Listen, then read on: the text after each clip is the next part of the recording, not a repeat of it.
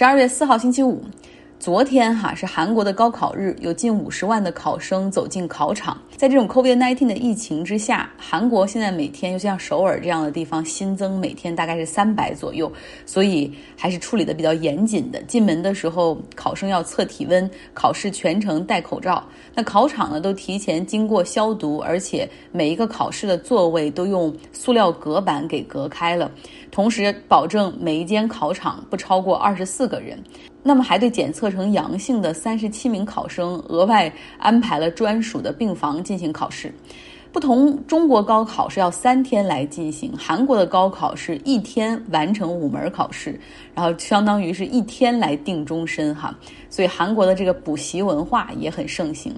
今年呢，由于是疫情，韩国学校的学年计划和课程也被打乱，很多停课和改上网课，所以他们的高考也是延期两周进行。为了给考生们创造出比较好的考试氛围，像今天韩国政府部门这种商场、公司。以及股市都比平时晚开一个小时，这样可以让前往考场时候的这个交通更加顺畅，避免拥堵。另外呢，像英语听力考试的时候，哈，整个有三十五分钟。那么那三十五分钟，韩国所有的进出港的航班都是被管制的，而且不能够降到三千米以下，以防有噪音干扰考场。那么紧张的家长呢，在孩子考试的时候，他们会前往当地的教堂和寺庙祈福。据说是一边对着考试的时间表，然后一边嘴里振振有词的说：“哎呀，希望这个作文能够写好，希望英语听力能够写好，然后希望这个啊数学能够考好等等。”韩国高考其实他们百分之七十的学生最后都可以上大学，但要想进入最好的那三家大学，就相当于北大清华级别的首尔大学、延世大学和高丽大学就很难，大概只有百分之二的学生哈才能够进到这最好的学校。那么进入这三所最好的大学呢，就相当于是未来你有更好的机会可以进入到像三星、LG、现代这样的大财阀企业去工作，或者是可以更好的进入到韩国这种中央政府的公务员体系。韩国的高考一天总共是八个小时，有五门要考。上午是语文和数学，然后呢午休五十分钟，之后是英语、韩国历史和科学研究。为了有好的成绩，哈，就是韩国家长也是非常舍得在补习班上花钱。这个补习文化基本上是东亚之必备，像我国、日本、新加坡都有哈。像日本，他直接就管这种补习班叫私塾，就是超前授课、反复刷题。那家境比较好的孩子能够上。比较好的补习班，家境好的孩子，这种补习文化更甚哈。韩国首尔江南区这种著名的富人区，它有一条街就有一千多家补习班，然后这种补习班通常是晚上十点左右下课，那个时候车水马龙，去接孩子的家长也非常多。在美国呢，原本是没有这种补习文化的，就是因为这种东亚移民越来越多给带起来的哈。那亚裔聚集的社区就有很多补习班的出现。像我有个朋友，他在硅谷工作，住在 San Jose 圣荷西这个城市，有很多的华人和亚裔。那基本上他说和北京海淀区是一个风气，从小学就要补习奥数，然后他上的是一个私立小学，甚至入学的时候就要考孩子的智商哈。他感觉本来是为了有很好的教育才送到那里，就送到那里却发现这种教育又太偏激了哈，没办法让孩子享受快乐的童年和全方面的发展。法国总统马克龙宣布，十二月九号将为法国的国家哀悼日，要纪念刚刚去世的前法国总统德斯坦。德斯坦在一九七四年到一九八一年期间担任法国总统，他的任上真的推动了很多法国的大事儿，比如说法国在他任上拥有了核武器，他呢大力提倡发展高速火车技术，并且呢还将法国这么一个天主教国家的堕胎合法化。他主张积极的外交政策，并且和德国。展开合作，也确立了欧洲在二战之后法国和德国为核心的这种格局。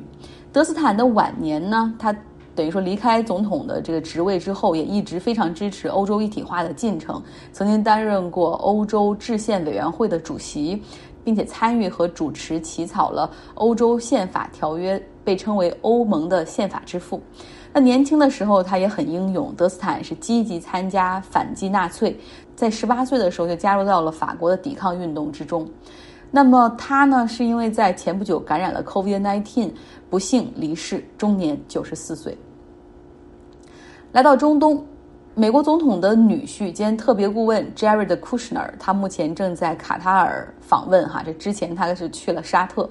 他努力的在撮合卡塔尔和沙特可以重归于好。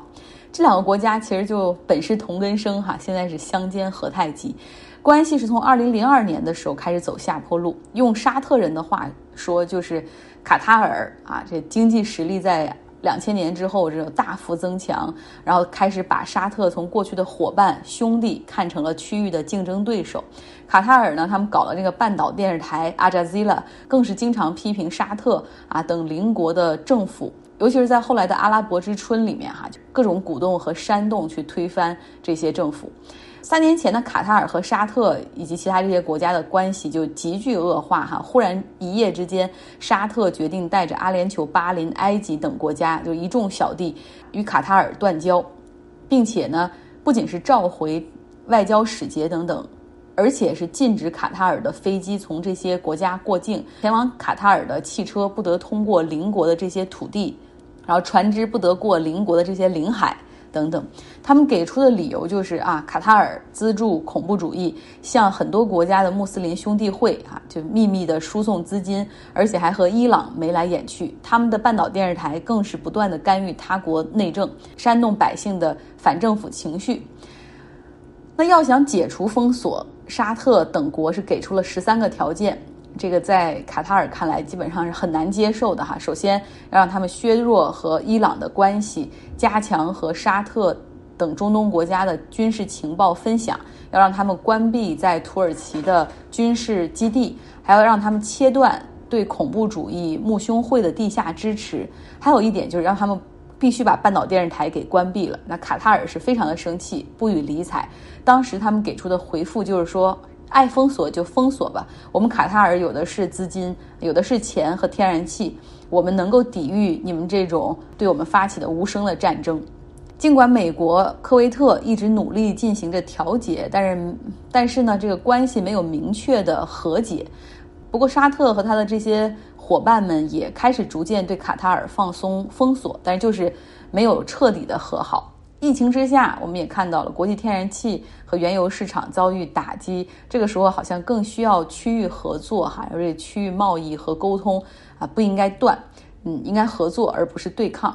美国总统特朗普他也希望在这个时候能够在中东外交层面下留下更多的这种 legacy 哈，就是他的遗产。他既然能够帮助阿联酋和以色列这样的势敌建交，难道就不能让本是同根生的卡塔尔和沙特和好吗？所以他就派出了这个 Jared Kushner，然后去前往中东哈，来劝说他们和解。然后同时他也说，这可能是他送给拜登政府的一个礼物。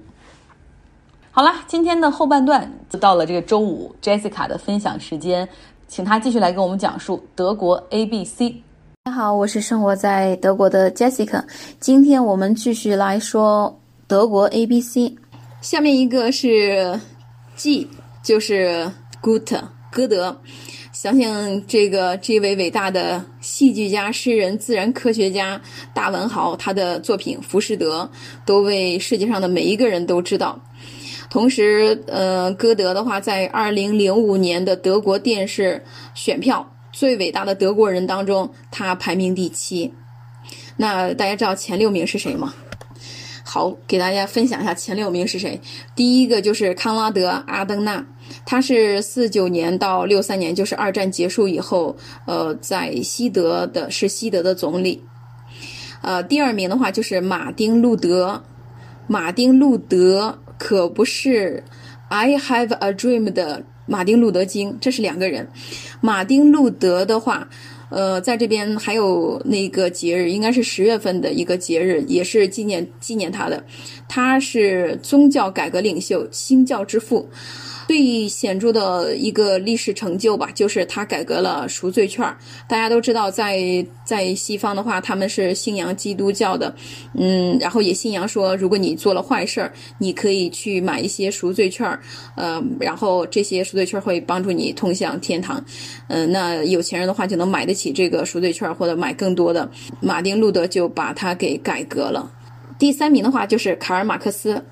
这个大家都知道哈，卡尔马克思。我上周的时候还去了卡尔马克思的故乡，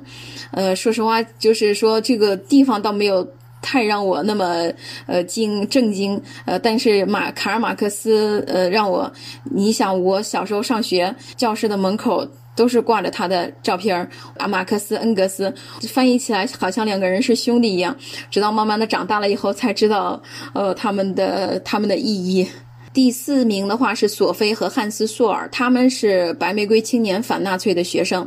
然后第五名的话是维利·伯兰特，他的话也是呃，就是在刚才我说的阿登纳以后的呃西德的总理，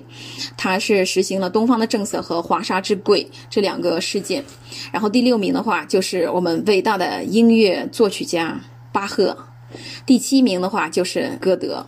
歌德大家就是也会比较清楚，但是其实我对歌德的生平也没有那么清楚，也是后来我看了以后，呃，才了解。因为我我一想到歌德的话，我就会想到歌德学院，呃，歌德学院也是学习德语的地方嘛，包括呃歌德的那个证书这些东西，会会让我一下子跟歌德的名字联想到一起。但是其实歌德在德国人的心目中心目当中地位还是很高的。H H 是什么呢？大家想到哪个城市了？对的，是汉诺威展。汉诺威展的话，我觉得就是说，如果说你们公司有展会的话，或者说有工业的展会方面的事情，也许你出国参加的第一个展会是汉诺威展。汉诺威展会的话，是从一九四七年开始，每年的四月份举办一次。但是今年的话，由于疫情，即使是呃已经呃七十三年的汉诺威展会，今年也是在网上举行。我所在的公司今年也有一个展会，是在本来是在柏林举行，但是由于疫情，然后在网上举行，呃，效果真的是大打折扣，所以感觉还是有些东西也许是网上不能解决的，比如说人和人见面那种亲切感、亲切感，还有见面以后的那种信任感。是网上这些不能提供的，包括我我们这次展会的时候，我最生气的几个感受吧。比如说一些客户，他们很多的时候会不知道怎么进去直播间里面、房间里面，然后怎么样去找到这些这些东西，或者说去去看到我们。很多客户向我们反映说，就不知道怎么进来，也不知道就是在哪里能能看到，而且还有就是人流量大的时候，就会突然间的断掉。然后你向他展示的时候，无论你再怎么展示一个真实的产品，然后他也其实还是想摸一摸、看一看，呃，这个东西到底是什么样子的。爱是什么呢？呃，是 e n o n 还是一个比较古老的一种协会的制度？其实现在来说仍然比较流行。就拿我所在的德累斯顿，呃，或者说萨克森州来说，呃，单单这一个地方呢，就有七十八个行业协会，成员呢超过了四千家。在这种呃行业协会比较盛行的地方，它不仅解决了某种特定职业的问题和就是一种商业贸易利益，呃，并且促成了会员之间共同的商业利益的构成。呃，大家有知道德国有一种双元制的，也是一种学制。那其实这种双双元制，呃，里面有一部分的成员结构吧，就是由行业协会，呃，他们会把一些呃紧缺的职业，或者说一些职业里面所需要的技能，比如说他让他们在这个行业里面特别有名，他们对一些职业就很精通，嗯，就会这些职业里面都需要学习什么东西，他们会有一些呃一些建议。这是 e n o 呃，接下来我们来说 J，J 是 Udler。也许学音乐的人可能知道这个这种非常特殊的一种方言歌曲吧。呃，大家可以想象一下，在群山之间散落着一座座小屋，山坡上牛在吃草，远远的听见两个人在对唱，意味深长，但又是纯粹的声音交流。对，这就是 Udler，他们在向四周大声的喊 “you you”，然后而且就是非常快的去重复，就好像是大自然在唱歌一样。其实我说这么多，都不如我们来听上一段什么是 U 的了。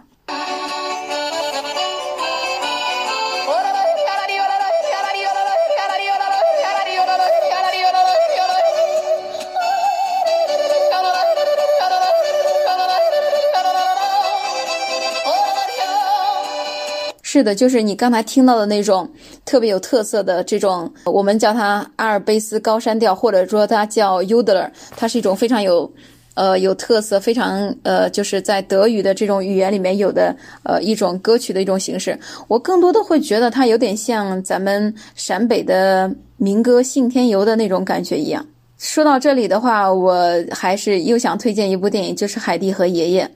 海蒂和爷爷，他有一个新版的，还有一个呃老版的。在新版的里面有很多取景都是来自于阿尔卑斯山，大家可以看到那些清澈的河流，还有水草肥美的呃田野，真的是呃景色非常的诱人。包括那个爷爷带着海蒂在从山上滑雪的时候，还有那种感觉。而且这部电影非常有教育意义，大家有兴趣可以去看一下。然后我们来说下面一个单词。咖，咖是什么呢？如果要说一种德一种食物就要代表德国的话，可能真的是非土豆莫属了。Kartoffel。那我经常也会听到一些德国同事或者说一些德国人会说：“嗯，ohne Kartoffel ist Katastrophe。”是一个押韵的两个单词哈，前面是 Kartoffel，后面是 Katastrophe。呃，其实和英语的 catastrophe 非常相似，就是灾难的意思。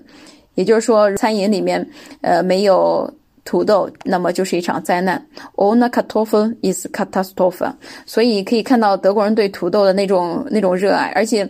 在咱们的饮食里面可能会说土豆是蔬菜，呃，但是在德国土豆真的就是主食。你去。呃，餐厅呀，吃饭什么都会有各种各样的土豆条，或者说土豆泥，就是呃，都是土豆做的东西，特别多。这个咖的话，我们还会还有另外一个，也是一个表示建筑的，也是非常代表德国的一个一个建筑。呃，是的，就是 k u n e Dom，科隆大教堂。相信去过科隆的人，因为其实科隆也有很多展会，那肯定不会错过这座大教堂。它如果你从远远的看的话，感觉它非常的轻盈，呃，非常的呃高耸入云那样的感觉。呃，在欧洲的话有三大教堂，第一个的话就是巴黎圣母院，还有罗马的圣彼得堡大教堂，还有一个就是科隆大教堂。科隆大教堂是一座哥特式的建筑。以前在书上看到过很多很多的哥特式的建筑，呃，到了这边以后，就是仔细的走进哥特式建筑的外边的时候，的确还是感觉它黑黑的，然后呃，那种有点像骷髅那种感觉。但是它一般情况下，呃，教堂嘛，就是它的上面那个尖会特别的、特别的尖、特别的高大的教堂。这也是我听一位德国人说的，不仅仅说是咱们的文化里面会有一种迷信的东西，其实呃，他们的文化里面也有这个东西。比如说他会说，嗯，这座教堂的话。到这个过年的时候呀，大家来这个教堂拜的就比较多哦。我说为什么这个这个地方呢？呃，就是有名气，还是说什么其他原因？他说，呃，对于教堂来说的话，它的这个尖越高越尖，就代表它离天堂或者说它和上帝对话的这个距离会比较近，所以说大家会认为去就是至少那个尖儿比较尖，呃，比较高的教堂去会比较有灵验吧。感谢 Jessica 的讲述。说到他其中讲到的这个展会改成线上开哈，我也我也参加了一个展会哈，去了一些 virtual booth，就这种虚拟的展台，真的很那种感觉真的很怪。然后你要点进去，一次可能只能限三五个人同时进入到这个聊天室，因为有的时候还要排队哈，然后进行这种视频聊天。有的时候呢，工作人员不在，然后你要。就是你点进去他们的这个 virtual booth 里面，可以看视频的展示，然后也可以点击一些资料看。总体感觉就是缺少就是 human connection，没有人和人之间的往来，然后很尴尬。有的时候好不容易进去了，然后网络又出现卡顿，啊，就是想交流的兴致全无。那今年 COVID-19 的疫情对全球的展会业的打击也很大哈。虽然说很多事情能够很多东西可以在网络上来开，但是大家都知道，就是真人去到展会现场或者论坛现场，有一个很重要的环节叫 networking，就是你去建立人脉、去认识人的，有好多东西还真的没有办法彻底被互联网所取代。好啦，周五节目就到这里，希望大家有一个愉快的周末。今天。我在我的微信公号上分享了两种我最近看到的鸟儿哈，呃，它们都长得挺漂亮的。如果大家有兴趣，对鸟类感兴趣的话，别忘了来微信公号张浩同学看一下。拜拜。